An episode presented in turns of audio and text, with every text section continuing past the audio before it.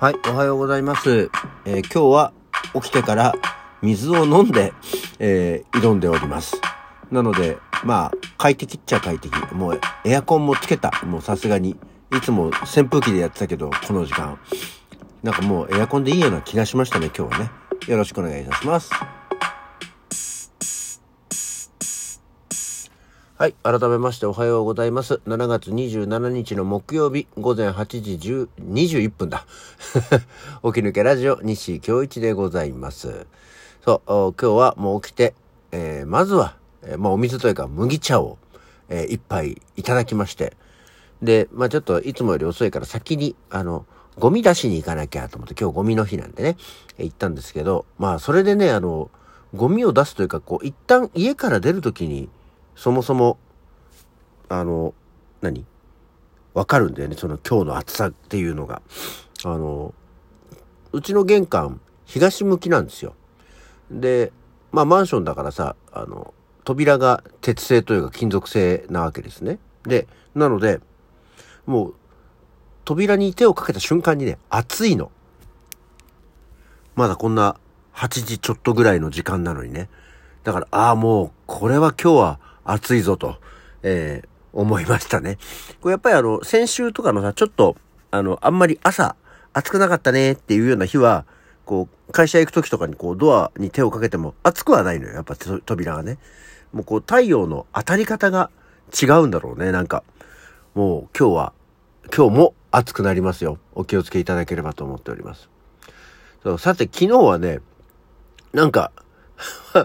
中途半端に変な夢を見まして、なんかものすごく、なんだそりゃっていうことでもない夢を見たんですけど、なんとなくね、今も内容を、内容というか概要は覚えているのでちょっと紹介したいと思うんですけど、昨日はなんかね、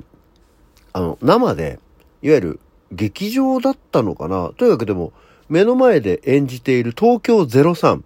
ね、あの3人組の東京03のコントを見て、すごく面白いくて、えー、何か、今度ライブを、単独ライブをやる、その先行チケットを販売してるので、お願いします、みたいなことを最後に言ってて、えー、勢い勇んで、そのチケットを買うっていうね、夢を見た。別に東京03面白くないと全然思ったことはないんですし、あともちろん生で見たことはないんだけど、そんなに、うわぁ、東京03ってなんかテレビで見てるよりはるかに面白いなとかっていうことで、あの、じゃあライブ、いや、行くよと思ってチケットを買うんですけど、まあ実際そんなことを言われるま、俺にそんな夢を見られるまでもなく、多分東京03はとても面白いでしょうし、チケットなんか取れないのはもう重々分かった上でなんですけど、なんでそんな夢を見たんだろうね。ねでもだからってじゃあ改めてきちんと東京03を見ようって気にはなんかならないんだよね。多分なんかその夢のテーマとして、生で見たらやはりこう生の迫力がすごくて面白かったっていうことなんだろうなと思って、別に全然東京03のコントとかテレビで見てても面白いもんね。まあでも面白いもんねっていうレベルで終わっちゃうところだからなのかもしれませんけど、なんかその変な夢の中で、あの、東京03にかける熱量が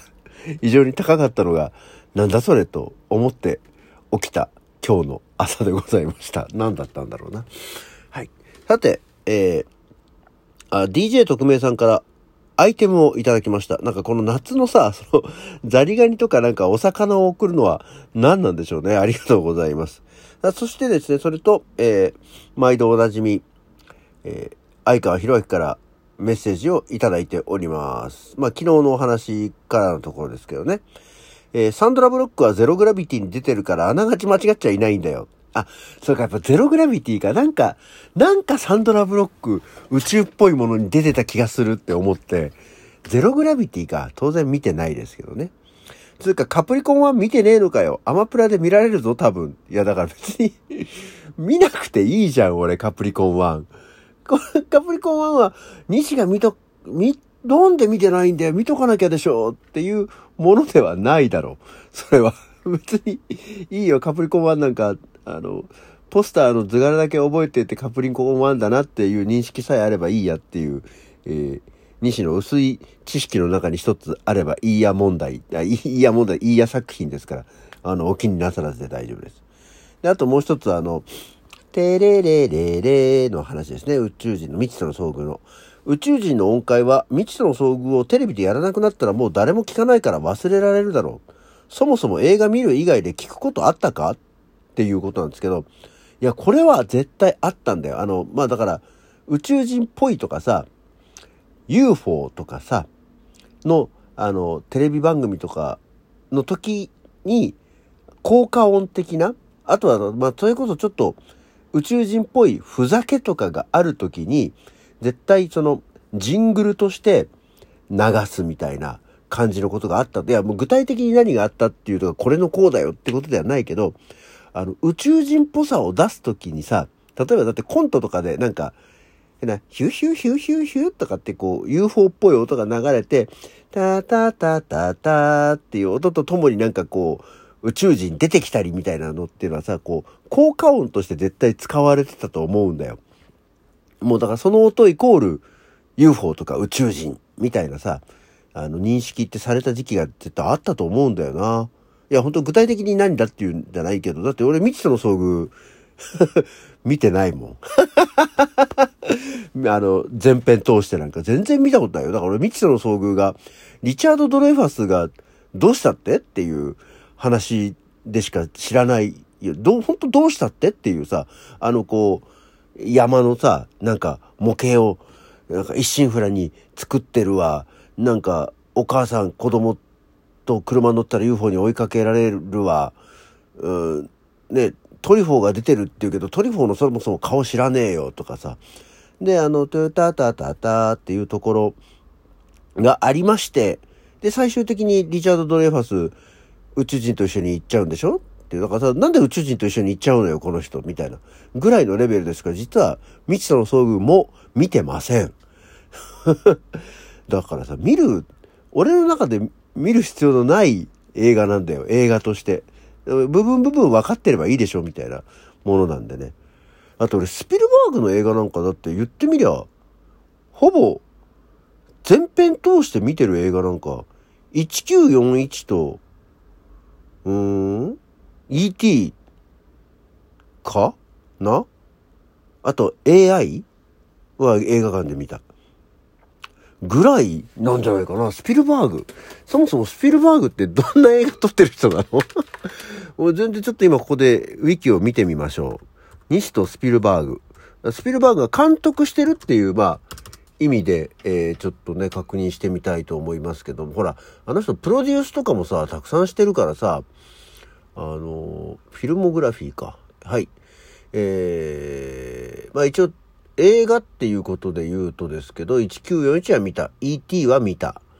うーん、ず、ず、あ、フックも見たね。あ、ジュラシックパークは見たよ。で、ジュラシックパークはロストワールドジュラシックパークも見た。で、AI を見て、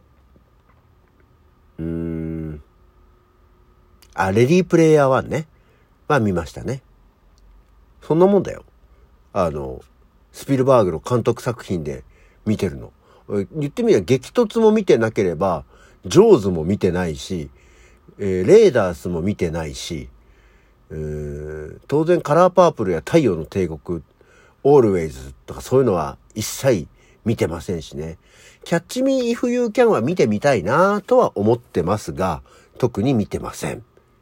うん、そういうことなんだよね。スピルバーグの映画だったらさ、何かしら見てそうな気がしないでもないような人ですけど、そんなもんですよ。見てないですよ、別に。っていうところなので、えー、未知との遭遇自体を見てませんと。で、あの、制作総指揮の映画になってくるとまた、ちょっと話は別になってくるのかもしれませんけど、まあもう制作総指揮なんかもさ、山のようにありすぎるから、まあ、それはスピルバーグのものじゃねえだろうっていうところにはなったりしますからね。あの、だって、えー、制作総指揮の話で言うと、えー、何？抱きしめたい、バックトゥザフューチャー、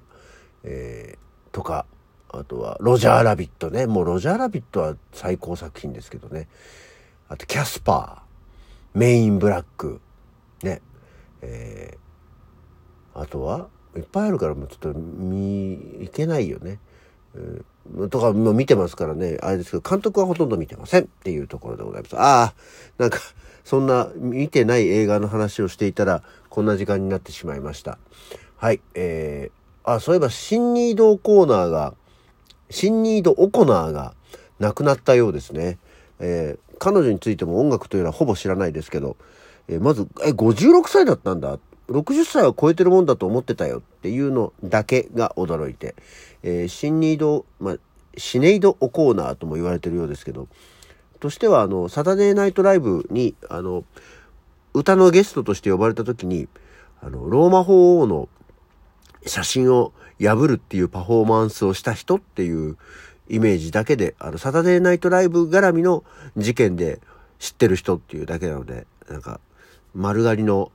キリッとした強そうなお姉さんだなと思ってたら、私と2歳しか変わらないんだっていう、じゃあすごく若い時のものだった。若い時から政治的とかにちゃんと関心のある方だったのねって思ったっていうだけなんですけど。ね、えー、音楽はよく知りません 知らない人の、知らないことだらけの日だね、今日はね。というような感じです。はい。えー、じゃあ、これからご飯食べて仕事行ってまいります。じゃあ、今日の起き抜けラジオはこの辺で。それじゃあ、また次回。